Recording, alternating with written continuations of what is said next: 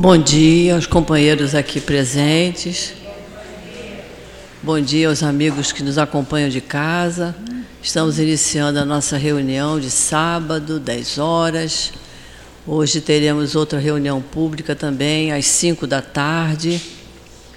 Temos reunião pública quarta-feira, às 3 horas da tarde e às 7 da noite.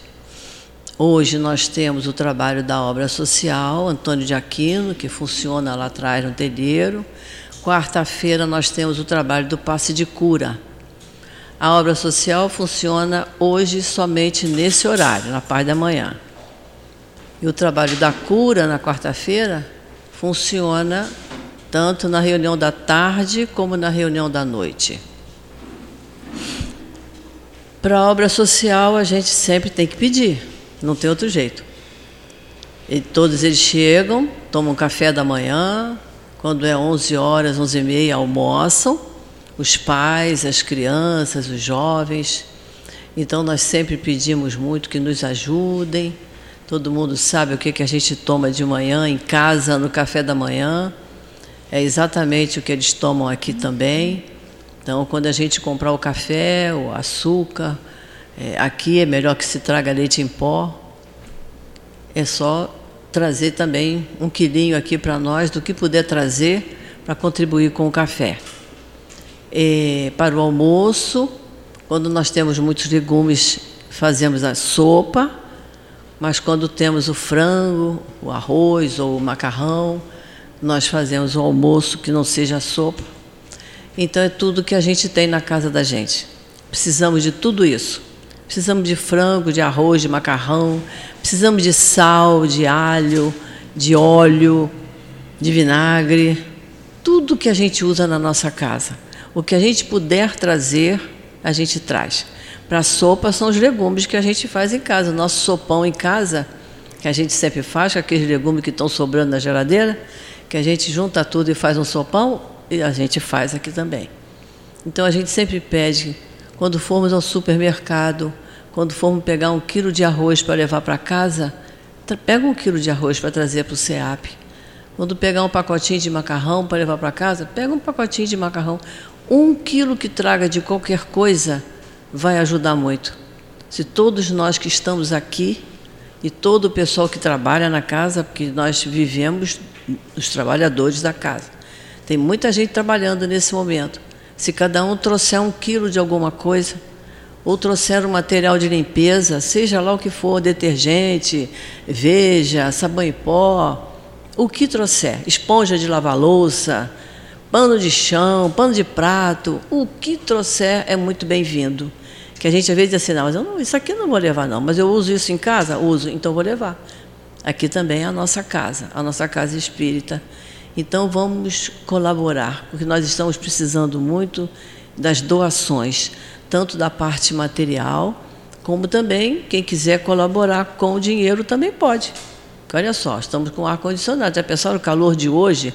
Se nós não tivéssemos ar-condicionado, todo mundo aqui se abanando e até interrompeu o, o, a nossa palavra aqui no, no no microfone com o barulho das ventarolas, os, os leques, o pedaço de papelão, o que a gente pegasse para se abanar. E nós estamos no conforto do ar-condicionado. Mas vocês sabem que a luz custa caro. O conforto custa caro.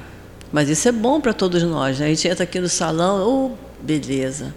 Além de toda a assistência espiritual que nós temos dentro da nossa casa, e em especial aqui dentro desse salão, ainda temos esse conforto material que é o ar-condicionado, que são as luzes acesas, o microfone funcionando, tudo isso é luz que a gente tem que pagar.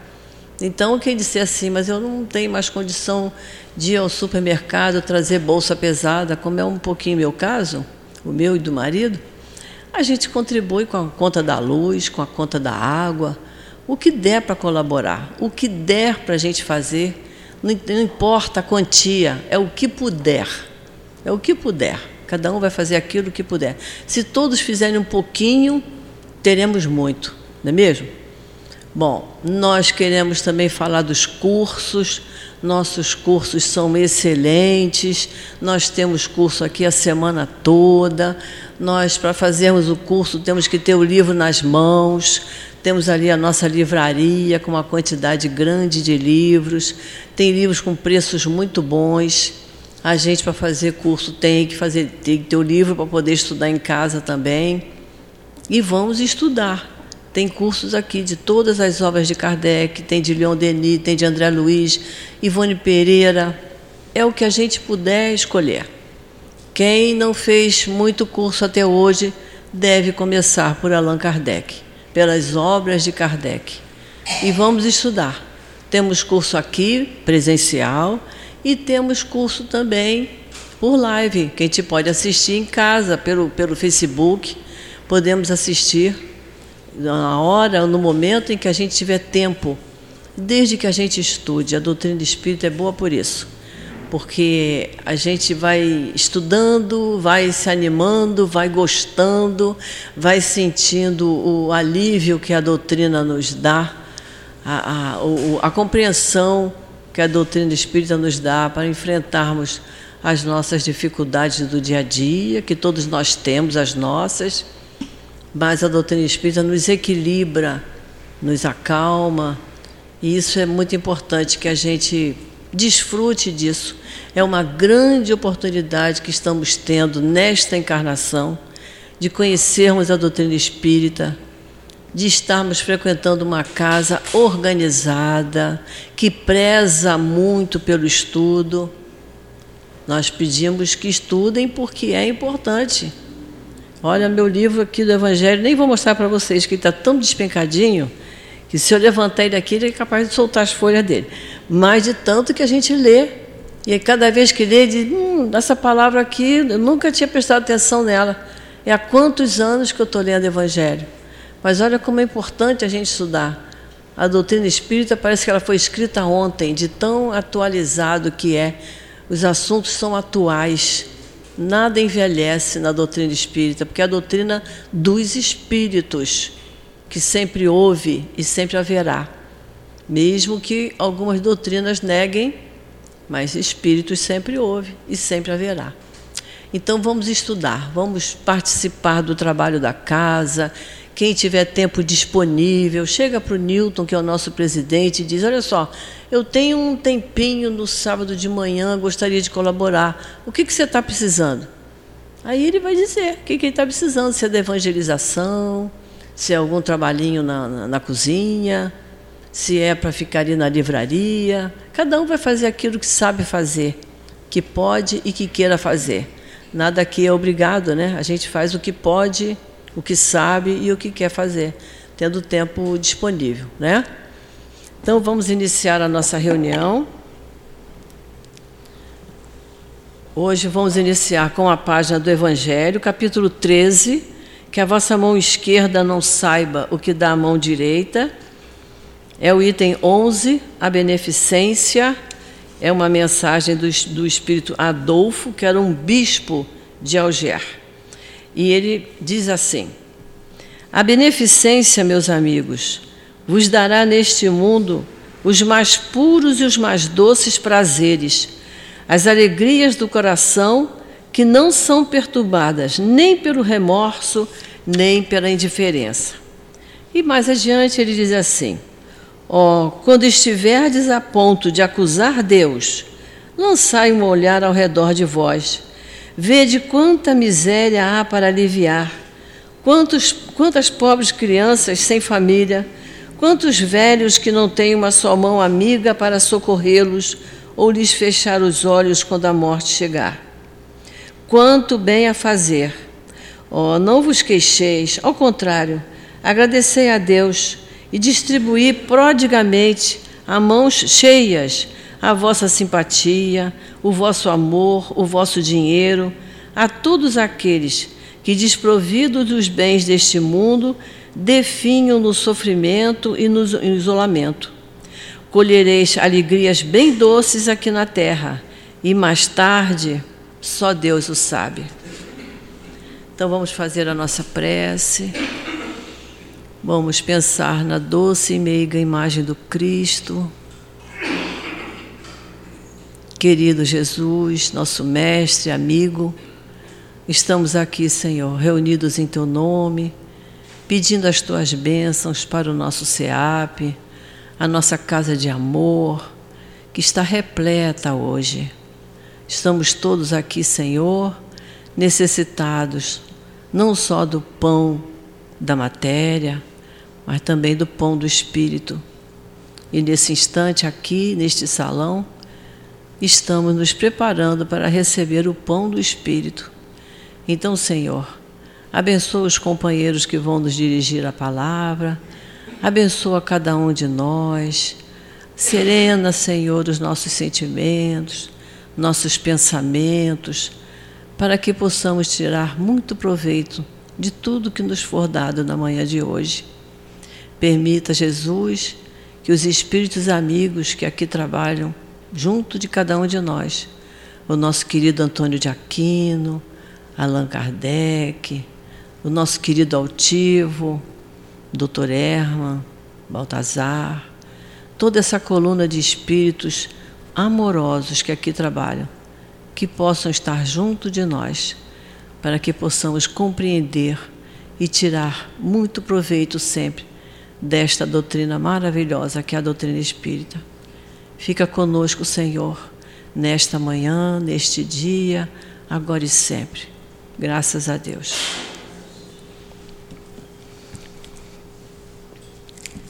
E hoje o nosso companheiro Agalhardor vai nos falar do Livro dos Espíritos, capítulo 9, Igualdade diante do túmulo. Eu vou ler só uma perguntinha. A questão 823. Kardec perguntou assim: De onde se origina o desejo de o homem perpetuar sua memória através dos monumentos fúnebres? E os espíritos responderam: Último ato de orgulho. Então, que Jesus abençoe o nosso companheiro.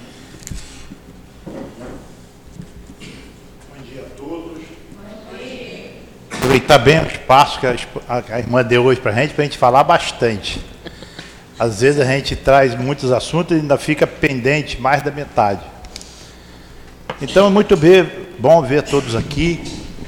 O tema de hoje, igualdade diante do túmulo.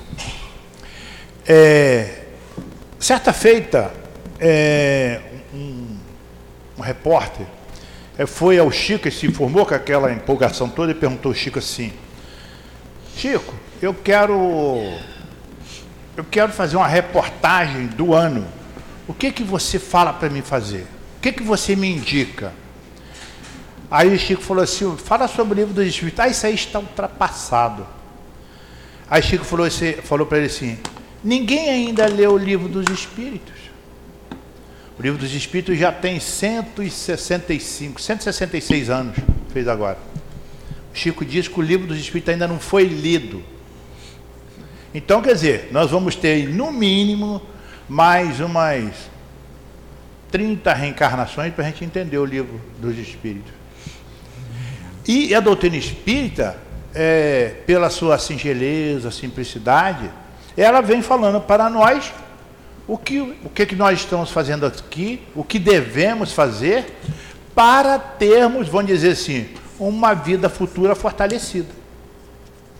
Porque nós até então, nós vivíamos muito naquela ficção, céu, inferno, limbo e por aí vai.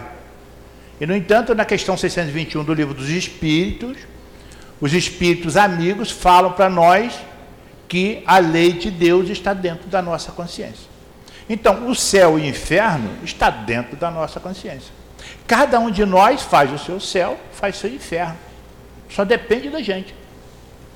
Tem pessoas aí que vivem a vida dele numa praticidade total, respeitando os outros, respeitando o trabalho, olhando o outro como verdadeiro irmão. Não faça o outro que gostaria que fizesse a você. Santo Agostinho já fala para nós que Final do dia, olha durante o dia o que, que você fez, as suas obras, se você gostaria que alguém fizesse para você aquilo que você fez para com o outro. Então, a doutrina espírita, através da sua simplicidade, clareza, simplicidade total, mostra para nós, como a irmã disse, através dos estudos. É um grupo de estudo, a dúvida de um é a dúvida do outro, e nós vamos estudando e todos saem esclarecidos a respeito do tema, de todos os temas. A oportunidade que nós temos de estudar a doutrina espírita, saber quem somos nós, por que, que estamos aqui, não caímos de paraquedas.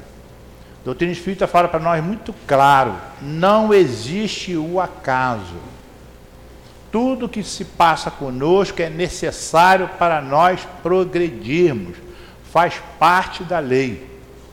Então, o que a gente tem que fazer é vencer esses antagonismos que nós tivemos até então com religiões e vir aqui adquirir, adquirir os conceitos válidos para nós. Para quando a gente desencarnar, nós sabermos que desencarnei e que estou para onde eu vou e quem vai me receber. Toda sexta-feira nós temos no nosso trabalho ali, que a gente chama de desobsessão, que na verdade é socorro espiritual, irmãos que tem uns que nem sabem que morreu. Vê o corpo dele lá, ele sai andando, não dá a mínima e vai embora. E o corpo fica para lá. Então nós temos que é, procurar se orientar, se fortalecer, porque hoje nós não somos só hoje humanos, nós vamos vir aqui tantas vezes quanto necessário for para nós aprender. Então, por que não já dar o primeiro passo? Voltando para Chico também. Não sei se vocês sabem da história, o Chico, quando ele tinha 82 anos de idade, ele foi fazer espanhol, a língua espanhola. Ué, Chico, que quiseram dizer assim para ele: você já está morrendo, você vai fazer o espanhol? Agora não sei, quando eu voltar aqui já tem outra língua iniciada. É só dar continuidade. Então que a gente tem, quer dizer, ele valorizou o momento dele, em todos os sentidos. Entendeu? Então vamos lá no nosso tema. Igualdade diante do túmulo. Aí diz assim: de onde se origina o desejo de o um homem perpetuar sua memória?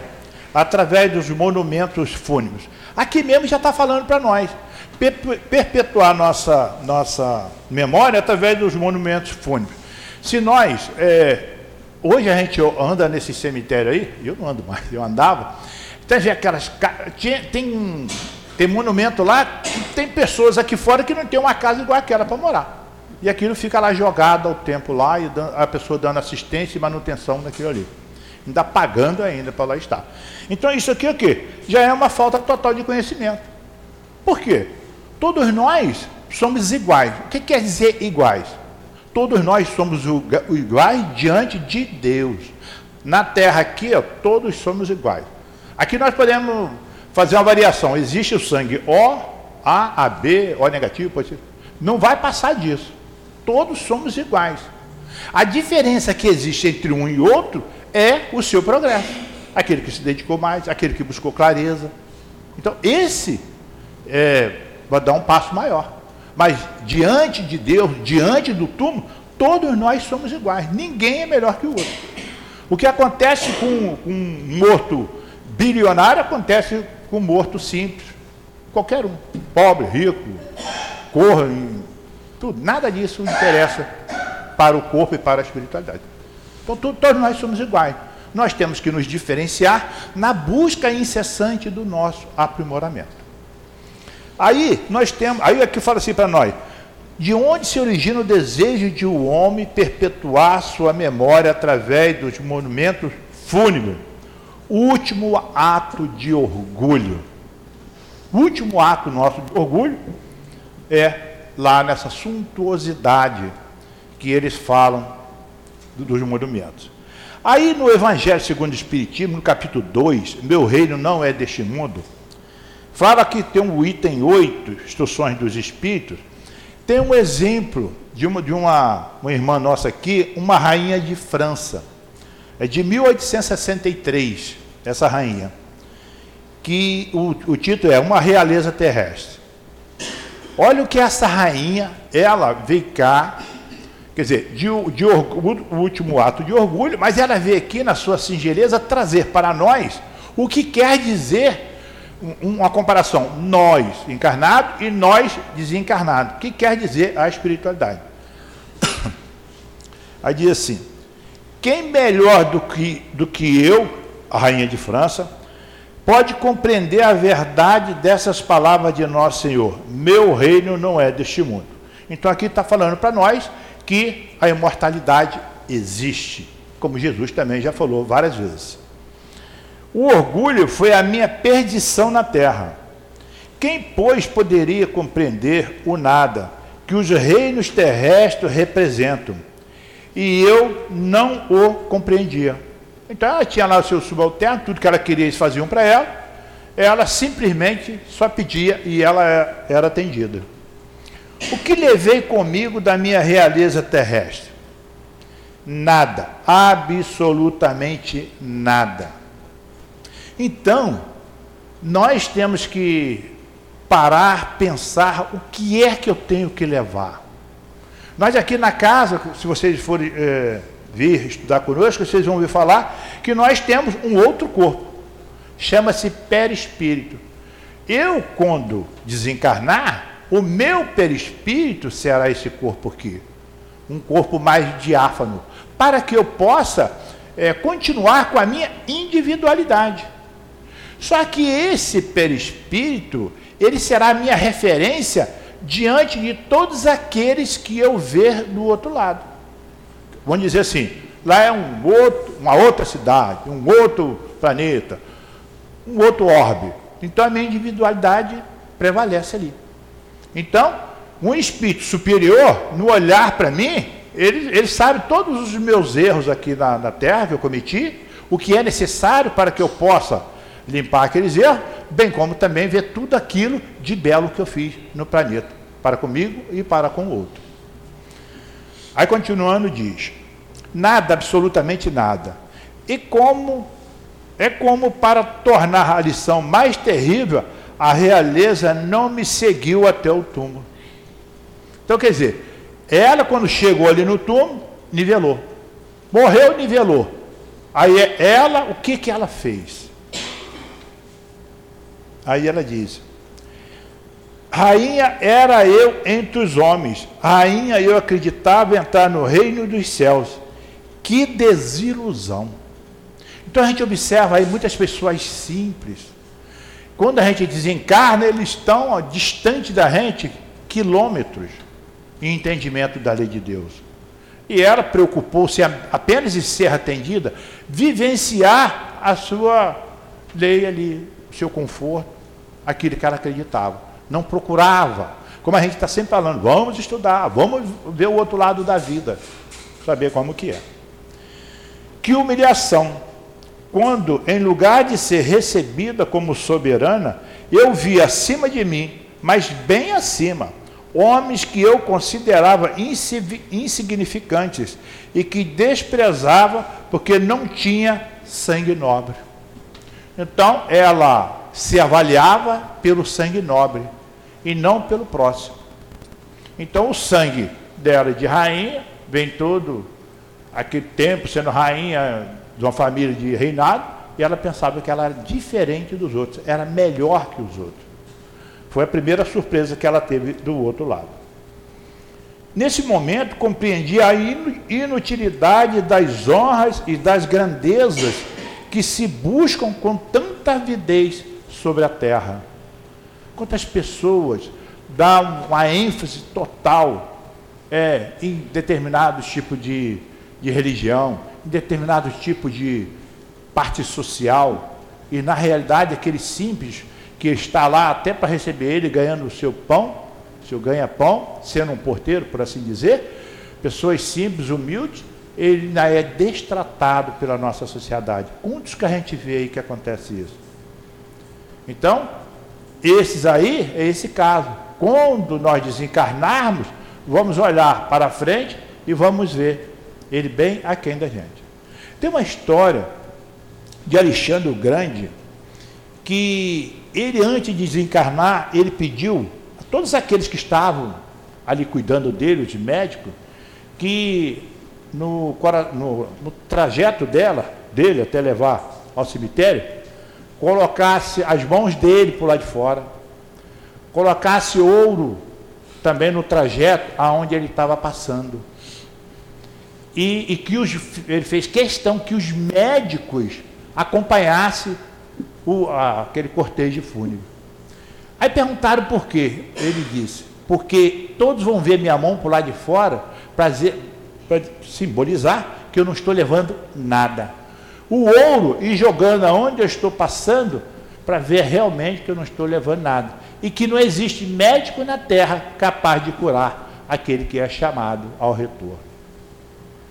Então, nós temos que parar, valorizar.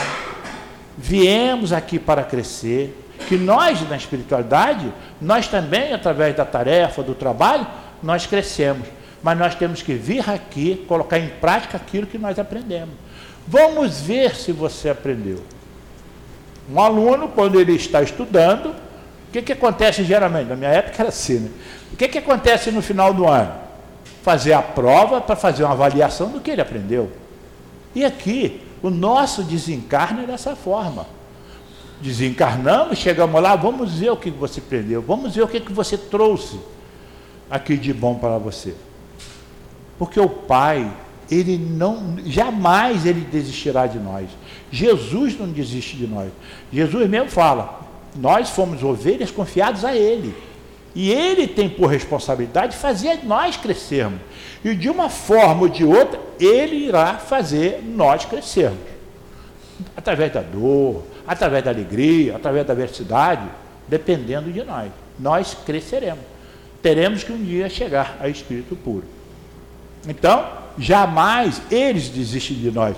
Então, nós também não podemos desistir de nós. Então, nós temos que valorizar a nós, valorizar o corpo, que, vamos dizer assim, foi nos dado para nós utilizar para crescer, elaborar, trabalhar as obras do Pai e a obra tão necessária a cada um de nós. E continuando, fala assim: para se preparar um lugar no reino dos céus, é preciso abnegação, humildade, caridade, em toda a sua prática e benevolência para com todos nós, muitas das vezes, nós valorizamos muito o nosso conforto. Estarmos ali, está muito bem. Só que o nosso conforto ele é muito débil. A gente fala assim, hoje eu não vou porque está chovendo, numa determinada hora. Amanhã eu não vou porque está fazendo chuva. Hoje eu não vou porque eu vou ver um programa na televisão, etc. A gente tem que estar sempre com um desculpismo. O único prejudicado somos nós. Aquele que se esmera em fazer e procurar evoluir, ele está dentro da lei do Pai. Que a lei do Pai faz parte da natureza. E nós fazemos também. E ela continua falando assim: Não se pergunta o que fomos, qual a posição que ocupamos, mas o bem que, que fizemos, as lágrimas que enxugamos. Então, pergunta o que? Qual a sua obra? Embora eles, no olhar para nós, através do perispírito, ele já nos vê, já sabe quem somos nós, o que, que nós fizemos, onde nós fracassamos. Eles têm essa capacidade de fazer, os espíritos puros. Aí, continuando aqui para nós, último ato de orgulho. Uma outra coisa também, quando a gente fala aqui orgulho, orgulho também troca muito na parte de inimigos. Quando a gente tem um inimigo, que a gente não perdoa, não procura perdoar, a gente fica carregando esse peso dentro de nós. O que, é que nós temos que fazer? Procurar aliviar esse peso. Através de obras, direta e indiretamente, junto àquela pessoa que não, não bate bem com a nossa cara, não vai bem com, com a minha, aquilo que eu acredito. Agora, nós também, nesse ato de orgulho aqui, nós somos tão orgulhosos que a gente não reconhece que o outro pode ser meu inimigo ou não. Será que não fui eu que provoquei? Será que não fui eu que criei aquela animosidade entre ele e eu? Mas geralmente a gente aponta para o outro. Então, o orgulho também vem da parte de inimigo. Vencer seus inimigos. Nas nossas mesas ali, tem irmãos que vêm e falam assim: Eu não consigo perdoar. E eu falo para eles: Você não precisa perdoar. Vai trabalhando o perdão dentro de você que perdoar de imediato a pessoa que não tem entendimento é difícil, mas pode-se trabalhar isso dentro dele. Por quê? Porque se ele não perdoar agora, ele vai ter N reencarnações para trabalhar esse perdão dentro de si. Não é bom perdoar agora? Ou começar a trabalhar esse perdão dentro de si? Porque, às vezes, nós estamos próximos de uma pessoa, não bate bem comigo. É porque nós ainda não começamos a trabalhar esse perdão lá de trás cinco, seis reencarnações anteriores. Então, a gente pode iniciar trabalhando desse perdão para que a gente fique, não é que fique livre, mas a gente fica mais leve. E esse irmão, ele pode vir um dia até a nos direcionar nessa estrada evolutiva. O item A do 823 fala assim para nós. Mas, em geral, a suntuosidade dos monumentos fúnebres não se deve mais ao fato os parentes querer honrar a memória do defunto do que a vontade do próprio defunto? Às vezes, nem é o defunto mesmo, ele não quer aquela suntuosidade nada. Ele quer, muitas das vezes, que seja enterrado e vá embora. Gasta-se coroas, flores, isso e aquilo. Muitos espíritas mesmo diz que se vai me dar uma flor, é, tem até um caso uma pessoa falou assim, ó, a minha conta é essa aqui, deposita naquela conta que alguém vai direcionar isso aí para asilo e orfanatos, ao invés de me dar flor. Que ainda tem isso também, nós maltratando as flores, a gente pegamos umas flores viçosas, bonitinhas, e taca lá dentro lá para apodrecer junto com o corpo. Quando, a nossa irmã Gracilde sabe, quando o, o alguns também que talvez saibam, quando o altivo aqui que é o patrono aqui da nossa casa, o tio Panfiro, quando ele desencarnou, que ele foi enterrado, o pessoal perguntou, qual é o figurão que está sendo enterrado aí? De tanta gente que foi no enterro dele. Tudo bem, o pessoal foi no enterro dele, chegou lá, não teve choro, gritaria, nada daquilo. Mas ele reconheceu, realmente, eles gostam de mim, pela minha tarefa que eu, que eu realizei aqui, porque uns podem ir por interesse, por orgulho, o outro não. É, realmente, eu fiz uma boa tarefa, todos reconheceram, obrigado a todos, mas a partir dali também, ele partiu na sua caminhada e o corpo ficou por ali. Uma, uma outra coisa também que muitos de nós faziam, eu já fiz também, é, morri, me enterraram lá. Dia 2 de novembro, o que, é que o pessoal faz? Vai lá, botar a vela lá e chorar lá e me chamar para o cemitério. Eu consegui sair do cemitério, vai ver que eu tinha umas pendências enormes. Fiquei lá pegado lá, consegui sair depois de um ano, dois anos, cinco anos, dez anos. Eles vão lá, me chamam novamente no cemitério, fazer prece no cemitério para mim. Aí volta eu de onde tiver, para me lá, até para matar a saudade com aquele então e voltar naquela penumbra que eu estava doido para esquecer e o pessoal está me lembrando aquilo novamente. Então, quer fazer prece? Culto do Evangelho no lar, como todo espírita tem que fazer, tem que ter o culto do Evangelho lar, para arrefecer o seu lar, orientar todos os familiares. Faz o culto ali, que Jesus fortaleça o nosso irmão, nosso pai, nossa mãe, que já partiu, já está na, na verdadeira casa. Ou então, quem anda no centro espírita, colocar ali no nome ali na prece, pedir fortalecimento para aquele irmão na, nessa nova caminhada. Caminhada não, esse novo retorno, que a verdadeira pátria é a espiritual, não é aqui onde nós estamos. Então, o que é uma coisa que a gente tem que fazer é não, muitas pessoas, ah, você vai morrer, bate na madeira. Não adianta, vai morrer mesmo. Se bater na madeira, não, haja madeira. Então, o que tem que fazer? Se trabalhar melhor. Para quando a gente morrer, quando a gente chegar aqui, lá no cemitério, oh, obrigado, todo mundo vê aqui, obrigado, os parentes e tal, e procurar a sua caminhada. Ir e não ficar aqui. Muitos até quando desencarnam, dá volta para dentro da casa, caminhando com os outros, conversando com eles. E aí ele fala assim, ele agora que é orgulhoso, agora não, não conversa mais comigo. Não vai ouvir mesmo, né? A não ser que a pessoa tenha essa capacidade aberta. Aí diz assim, mas em geral, quando surgiu essa, esse, esse, essa parte aqui de monumentos fúnebres, isso aqui originou aonde? O mausoléu é uma forma grandiosa, normalmente construída para uma figura importante, uma figura importante. Aí já vem uma afronta àqueles que não têm condições de fazer um mausoléu daquele. Outro orgulho. Mausoléu também pode referir-se a uma estrutura com tumbas de vários indivíduos. Mausoléus pode ser edifício separado um do outro. Como surgiu? O termo deriva de mausolo, do século 4 a.C. O, o seu túmulo, conhecido como mausoléu de Halekarso, ele era lá da Turquia, era uma das sete maravilhas do mundo. Se, se nós é, formos estudarmos a história da época de Jesus, é, que não acreditavam que Jesus tinha renascido, Jesus realmente tinha morrido mesmo.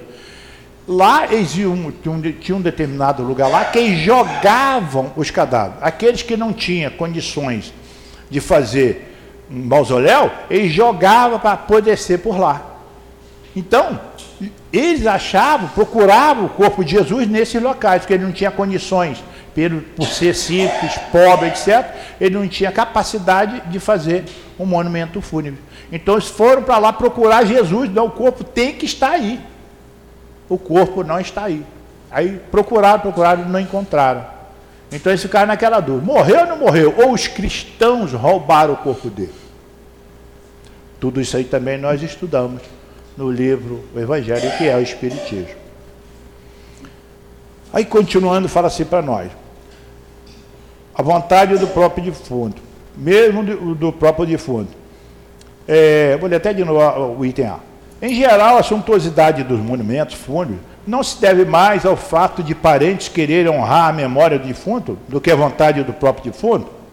Orgulho dos parentes em quererem glorificar a si mesmo. Viu lá? Viu lá o mausoléu que eu fiz lá para fulano de tal? Vê que a pessoa mesmo nem está ali mais, que se desaparecer dali, que aquilo já está ferindo até a moral dele. Ele não quer nada daquilo mais. Sim, nem sempre é pelo morto que se faz todas essas demonstrações, é pelo amor próprio e para o mundo e também para fazer ostentação de sua riqueza. Tentar diante do outro a riqueza dela. Orgulho puro. Ó, viu o que eu fiz lá para o outro? Tem uns que tem até, no passado, é, parte de ouro, peças de ouro colocado lá dentro. E, só que com o tempo tudo isso aí se desvanece. Tem, é, muitas das vezes que a gente ia no cemitério, olhava lá, tinha tumba lá, que tudo arrebentado, não, não acrescenta nada para nós. Acreditas que a lembrança de um ser querido seja menos durável no coração do pobre, porque este apenas pode colocar uma flor sobre o seu túmulo? Uma afronta moral de todos aqueles que ali estão. E aí, quando a gente fala pobre aqui, a doutrina espírita encara pobre da seguinte forma: existe o rico e existe o pobre. Existe rico que é mais pobre do que o pobre. Existe rico que o orgulho dele e o egoísmo é tão grande que eu não sei como ele mantém-se em pé. Bem como tem também o pobre, que é tão orgulhoso que ele é da mesma parte. Então, pobre e rico é moralmente que nós queremos dizer. Quando a gente fala na doutrina espírita sobre pobre, sobre riqueza, é riqueza moral. Tanto a parte de um como a parte de outro. Porque o rico é imaterial, ele nada mais é do que um, está representando o pai para distribuir aquele bem que lhe deu, é asseverando ao pobre o direito de se satisfazer, normalmente através do trabalho. Agora, aí entra o lado moral.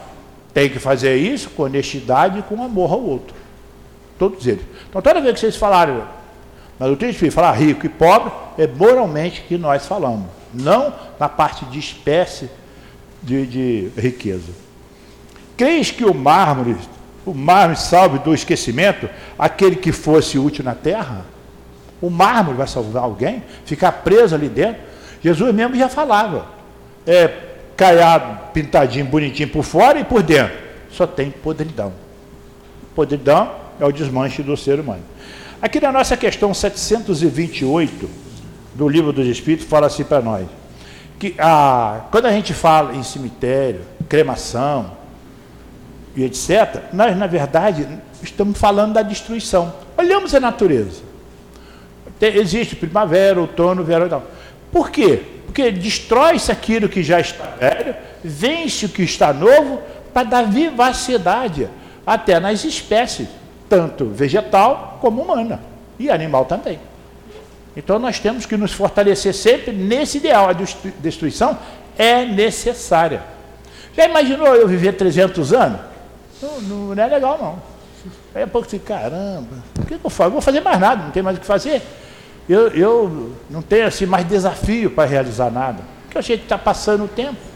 Então nós temos um limite. Nós temos um tempo de duração.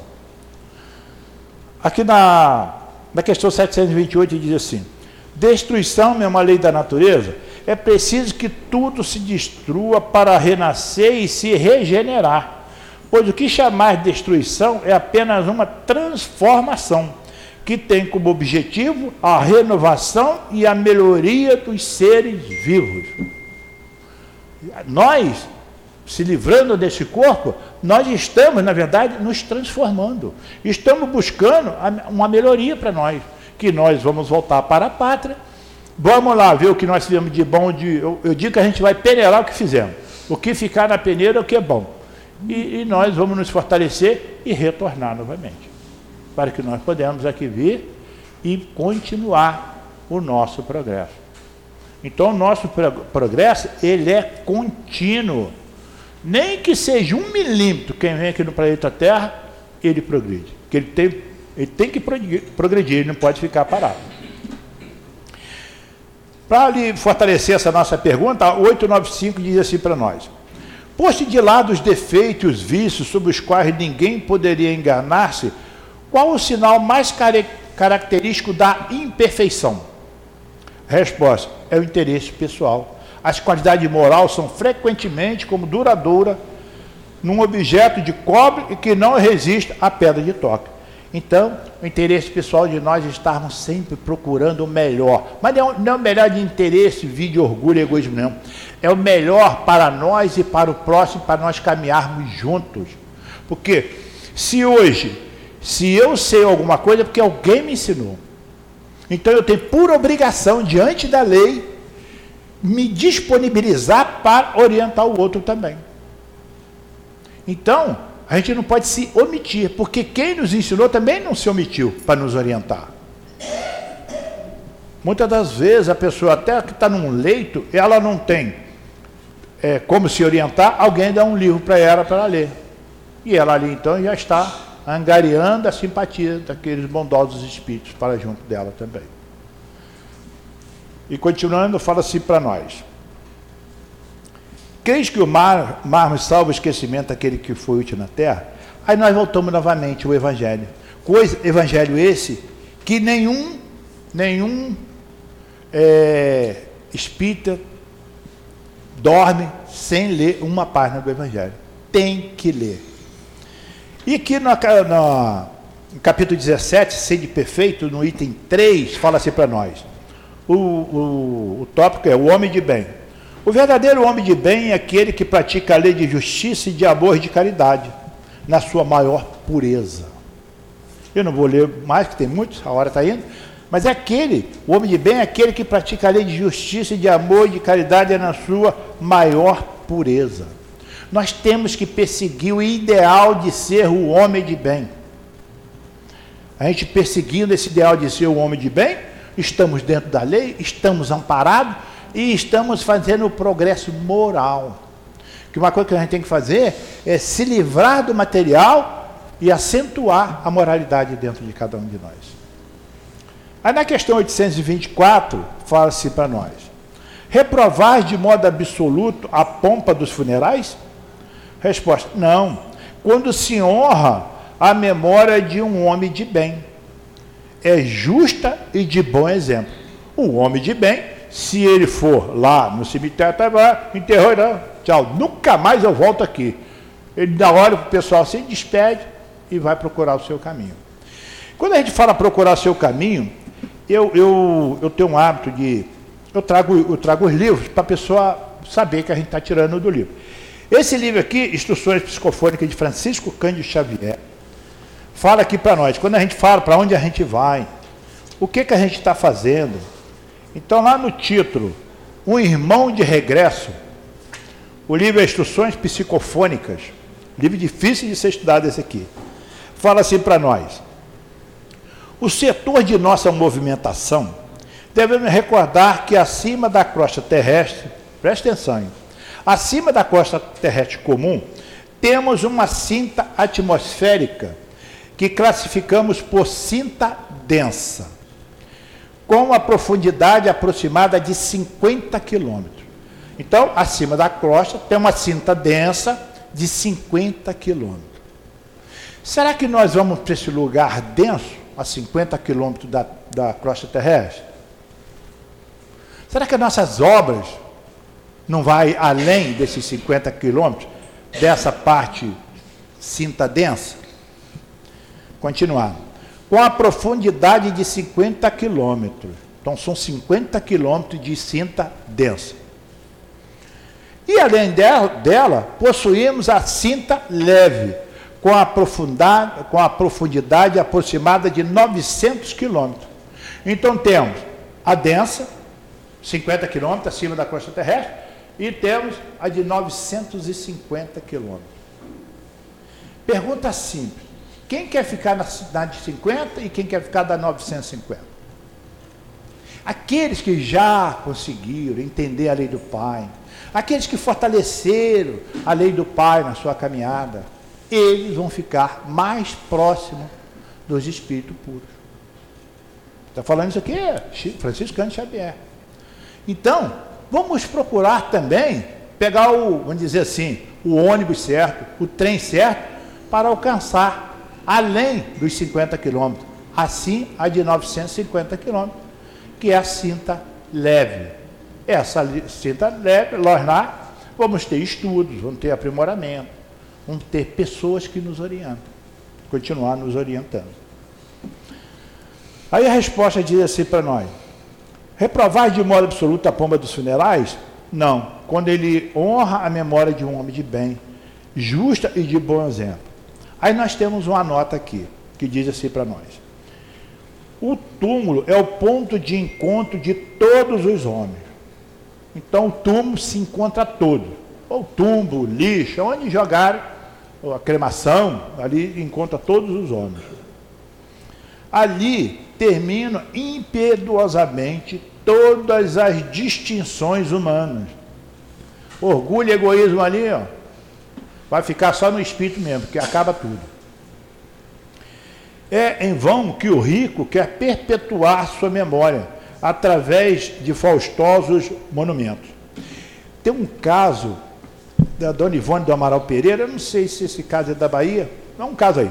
Uma pessoa é, que representava um, um, país, um estado aqui do Brasil, e ele mandou fazer a estátua dele e os videntes viam que ele estava lá naquela estátua, ele não saiu dali não. Estava lá cuidando da estátua dele que ele mandou fazer. Quer dizer, orgulho, quer dizer, estava aqui orgulhoso. Desencarnou, continuou orgulhoso. E não cresce, ficou parado lá na estátua dele. Porque uma coisa que nós temos que acentuar bem, o pai ele sempre respeita o nosso livre-arbítrio, até certo ponto. Conforme ele está lá, se ele ficar lá 500 anos, ó, agora você vai ter que reencarnar. Lamento, te dei 500 anos para que você vencesse esse orgulho que você trouxe. Eu não consegui, então agora você vai reencarnar. Mas olha quanto tempo a pessoa perde. Temos irmãos que estão tá no cemitério há 100 anos, 150, 200 anos. Uns esperando a trombeta tocar, Outros esperando o padre lá, que ele não teve, não teve, não despediu do padre, o padre não foi lá fazer com ele aquela despedida que se faz. Então, não precisamos nada disso, nós dependemos só de nós. Aí continuando assim, é, o tempo os destruirá, do mesmo modo que é o corpo. Assim o quer a natureza. Uma outra coisa também que a gente tem que vencer, no caso também da Dona Ivone Amaro Pereira, ela tem um livro, que eu não sei qual, tem três livros que a gente estuda aqui na casa. Estamos estudando um, vamos estudar os outros dois. Um desses espíritos veio e falou assim, ó, jogaram meu osso lá naquele monte de ossada lá, mas meu osso está aparecendo lá, cobre meu osso lá. Ou ele estava com vergonha do osso dele, ou o osso dele, ele sentia que o osso dele estava sentindo frio. Então você vê, olha o grau de conhecimento desse irmão. Ah, isso não acontece comigo? Acontece sim. Se nós não trabalharmos a ideia, acontece sim com a gente. Acontece com todos. Por isso que a gente tem que estar sempre lendo, estudando e procurando aprimorar os seus conhecimentos. A lembrança de suas boas e más ações será menos perecível do que no seu túmulo. A pomba dos, dos funerais não levará de suas torpezas, não fará subir de grau sequer na hierarquia espiritual.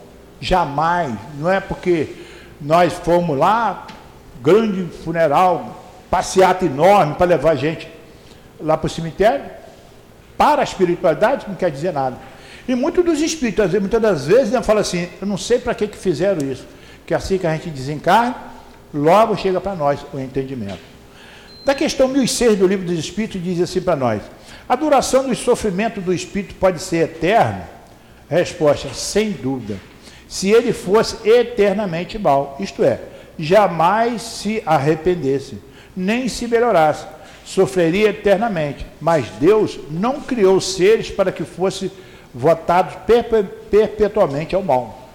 Apenas os criou simples e ignorantes, e todos devem progredir num tempo mais ou menos longo, conforme a sua vontade. A vontade pertence ao Espírito. Quem fortalece a nossa vontade? Nós. Ler bons, bons livros, andar em bons lugares, ter sempre bons amigos, ter uma casa para frequentar, para ser orientado. E, e, aí sim, nós estamos fortalecendo o nosso ponto de vista. Como a gente não de, de, deixaria de aqui homenagear o nosso querido irmão Antônio de Aquino, que hoje nós aqui trabalhamos sobre as, as, orientações dele, nesse nosso livro aqui, ó, Antônio de Aquino, de Altivo, no caso que recebeu, né? Essas mensagens aqui, inspirações do amor único de Deus, ele fala a respeito da questão 824. Ele comenta para nós que ele diz assim: o título é assim: estudar aprender, trabalhar o sentimento. É tudo que nós precisamos para nos fortalecer. E ele diz assim: os homens desencarnam, as ideias permanecem. Quando nós morrermos, queridos irmãos, nós vamos ser a mesma coisa que nós estamos aqui. Nós vamos levar aquele resquício todo que está dentro da nossa mente. Então vamos arejar a nossa mente para que quando nós desencarnarmos, nós chegarmos lá com a mente limpa, bonitinha, só voltado para o bem. Ou então que já está trabalhando nessa ideia. Que nós vamos ser a mesma coisa que nós estamos do lado de cá. A mesma. Vai acrescentar alguma coisinha que a gente deixou lá no baú. Então, quer dizer, para que a gente possa também ser bem recebido, bem orientado para aqueles que ficaram. E diz: muitas vezes os indivíduos buscam fixar suas lembranças nos chamados túmulos suntuosos. Contudo, quando não possui ideias, nada fica de referência deles. Quantos irmãos aí a gente olha na história? Onde está o túmulo de fulano? Não sei. Quem foi fulano? Não sei. Isso aí nós usamos até como referência quando a gente trabalha ali no atendimento, socorro espiritual. A gente pergunta assim: você já ouviu falar de Jesus? Já. Você sabe quem mandou crucificar Jesus? Não, pois é. A ideia do bem, ela fica dentro de nós, ela permanece no ambiente. Então, quer dizer, espíritos que já viveram várias vezes, vieram aqui e não sabem disso. Não sabe por quê? O mal, ele com o tempo ele é esquecido. Ele fere a memória da pessoa. Contudo, quando não possui. Há pessoas que tentam perpetuar conceitos pensando ser esses conceitos a base total da vida e da realidade. Lutam, defendem ideias, proclamam verdades, mas por esquecerem que são imortais e que, portanto, as ideias podem transformar-se no decorrer dos tempos, deixam de ser lembrados, porque aqueles que, o, que acompanham o progresso. Acompanhou o progresso, quantos irmãos é, tem que deixou livros aí que nós, todos nós estudamos nesses livros, de escolas, de, de religião, etc., livros sérios e que a gente estuda e a gente se baseia neles a nossa conduta. Assim, meus irmãos, procuremos sempre progredir, sempre estudar, sempre aprender, sempre trabalhar o próprio sentimento. Quem está falando isso aqui é Antônio de Aquino, que está hoje aqui no nosso ambiente, ali fortalecendo a sua obra. Ele que está falando isso para nós. Então, quer dizer, olha o que ele fala: aprender, trabalhar, trabalhar o sentimento, progredir. E temos que estudar sempre para que a gente possa fugir dessas ilusões que nós vivemos até agora, que foi implantado na nossa mente. Ora por religião, ora por muitas outras coisas a gente vai falar aí. Muitas outras coisas que ferem a nossa mente. E diz assim: E todas as vezes que o nosso conhecimento não seja suficiente, Deus nos coloca em condições de aprender mais. Tem que, que ir para a escola mesmo, mãe ou pai? Tem. Então, vai forçado. Eu tenho um filho que ele fala assim: graças a Deus, a minha, minha mãe estudou com ele. É, se ela não estudasse com ele, ele não teria formado. Eu acho que ela formou junto com ele. Quer dizer, hoje, graças a Deus, sempre, sempre frequentaram a parte doutrinária, criança, jovem e tal. Hoje são homens de bem e trabalham. Mas por quê? Foi forçado. Deus colocou ele num lugar que a gente ia forçar para que eles pudessem estudar, se aprimorar, aprender. Porque se deixasse por conta dele, era brincadeira e daí para lá. Não ia fazer nada, não ia progredir. Assim, todos os espíritos imortais, como somos, estamos caminhando, elevando-nos, progredindo, chegando ao objetivo maior, que é o da paz da elevação. Cada vez que nós fazemos o bem, nós nos elevamos cada vez mais. E muitas das vezes, uma pergunta que nos fez recente, a pessoa fala assim: ah, eu vim aqui, é, eu vou fazer, estou procurando não fazer o mal. Eu falei: olha, você vai me desculpar, mas na, no livro dos Espíritos, nós temos uma pergunta aqui do bem e o mal, que fala assim: nós não viemos aqui para fazer o mal para ninguém, não. Nós viemos aqui para a gente fazer o bem. Ó, você fazer o mal ali, aqui você faz o bem, não. Nós viemos no planeta para fazer o bem e progredir. Aí vem os APTs, estudar, sentimento, se fortalecer junto ao próximo. Mas viemos aqui para crescer, para fazer o bem. Ninguém aqui veio para fazer mal para um ou outro. E diz assim: portanto, busquemos, portanto, estudar, fixar os conhecimentos elevados e jamais desistir. Os, o, o tema do nosso querido irmão Altivo Panfiro é prosseguir sempre. Então, ele mesmo deixou para nós uma cola, prosseguir sempre, nunca desanimar, estar sempre na caminhada, que se parar enferruja. Quando um, um homem desiste de caminhar, quando ele deixa de querer progredir, está se candidatando a uma das formas piores da chamada depressão. Cada um de nós precisa guardar no íntimo ser que somos imortais e que devemos valer pelo espírito que somos. Nada mais do que isso. Quer dizer, somos espírito quê? Espíritos imortais Tivemos um início, não teremos fim. Então, vamos procurar nos fortalecer para que a gente chegue o mais rápido possível na condição de auxiliar aquele que ainda está no aprendizado. Que Jesus, que Deus e Jesus nos ajude e abençoe sempre. Para nós terminarmos aqui, falamos muito em Jesus, mensagem de seis linhas para a gente encerrar. Que diz assim: Paz de Jesus. A paz de Jesus é como um pequeno rio que corre suavemente ao encontro do mar, como brisa da manhã a me acalentar. Faz cessar minhas guerras quando tudo está perdido. Inteiro eu sou, pois tem a tua paz, que é como silêncio em meio a um turbilhão eu não posso ver, mas posso sentir. Quando não se vê nenhuma saída, ou nenhuma solução, Deus está presente. Que a paz do nosso querido Mestre Jesus, nosso querido irmão maior, fortaleça cada um de nós, para que nós possamos, naqueles momentos, às vezes, de solidão, pensar que Jesus está sempre do nosso lado a nos amparar. Paz a todos. Nós agradecemos ao companheiro Galhardor pelo estudo que ele preparou para nós com tanto carinho.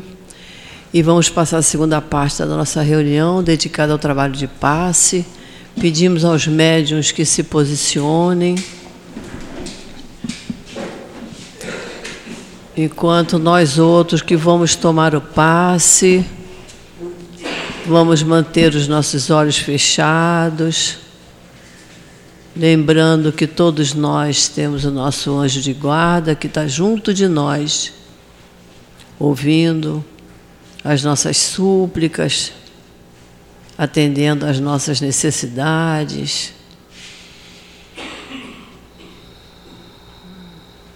Querido Mestre Jesus, é chegada a hora do passe, Senhor, e nós te pedimos as tuas bênçãos para esse trabalho de amor te pedimos, Senhor, que permita que os mentores possam estar junto dos médiuns, transmitindo os fluidos de que mais necessitamos fluidos de paz, de harmonia, de equilíbrio e de saúde física também, Senhor.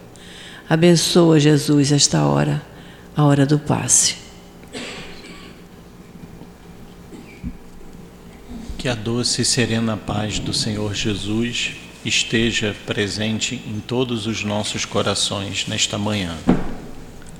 O Evangelho nos traz hoje, no capítulo 13, no item 11, a beneficência. Beneficência, é a palavra forte que mexe com todos os nossos corações. A prática de fazer o bem ao próximo, ajudar o semelhante na sua necessidade sem esperar nada em troca. Mensagem maior que o nosso tão amado Senhor Jesus Cristo veio trazer para cada um de nós, aonde dizia: Amai os vossos inimigos, amai-vos uns aos outros, como eu os amei.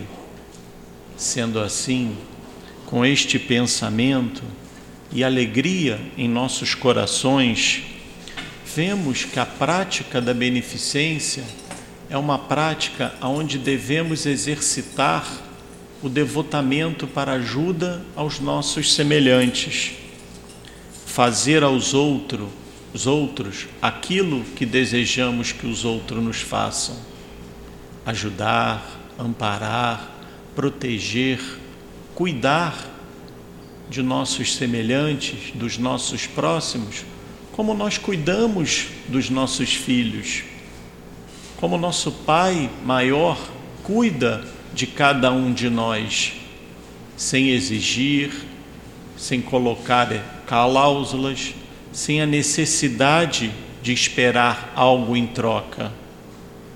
Vejamos o que temos em nossas vidas. Quantas coisas nós conquistamos que foi nos dadas em prol de trabalhos de outros semelhantes. Quantas coisas nós desenvolvemos em nossa existência na Terra por ser uma educação de uma mãe, de um pai, de uma avó, de um professor ou de uma pessoa amiga, praticando sempre a beneficência. A ação que faz com que os nossos corações sejam fortalecidos, sejam amparados, sejam cada vez mais próximos do Pai Celestial. Nesta mensagem do Evangelho, vem nos trazer hoje da beneficência, o socorro aos semelhantes, o amparo àqueles mais necessitados, a proteção àqueles que mais precisam do nosso carinho e da nossa, do nosso olhar. Quantas vezes passamos por pessoas na rua, ou por mendigos, ou por cracudos, e eles são considerados os invisíveis, aonde nós não enxergamos, aonde a sociedade não enxerga, e perguntamos: o que será que eu posso fazer? Esse é o questionamento que nós temos que ter em nossos corações. Um prato de sopa, uma garrafa de água, um agasalho no frio, ou até uma oração por aquele semelhante. Uma prática de um irmão que é igualzinho a nós e que está vivendo uma fase difícil na sua reencarnação. Quem de nós pode atirar a primeira pedra com aquele semelhante que está envolvido no vício, na droga, no crack e em todas as dificuldades da sua existência? Jesus, nosso Mestre maior, veio nos exemplificar o que devemos tratar o nosso semelhante como demos, devemos agir com aquele próximo. Quantas das vezes não estamos na mesma figura daquele que necessita perante ao nosso anjo da guarda, perante ao nosso mentor espiritual, perante a Deus, perante a Jesus. E como será que a gente quer que eles tratem as nossas dificuldades? Será que estamos tratando os nossos companheiros com o mesmo carinho e atenção que nós queremos que sejamos tratados pelos nossos mentores espirituais, pelos nossos amigos, momentos de dores, momentos de dificuldades sempre vão existir em nossa vida, mas cabe a cada um de nós como vamos enfrentar esses momentos. A caridade a palavra sublime que resume todas as virtudes é a mensagem do Evangelho do Cristo que veio trazer para cada um de nós um único momento de felicidade que muitos companheiros possam ter na dificuldade. Pode ser o nosso carinho, a nossa atenção, o nosso agasalho, aquele prato de sopa a necessidade seja física ou a necessidade moral. Às vezes, a necessidade de ouvir uma palavra do bem, uma palavra de atenção, uma palavra de proteção para com aos nossos companheiros.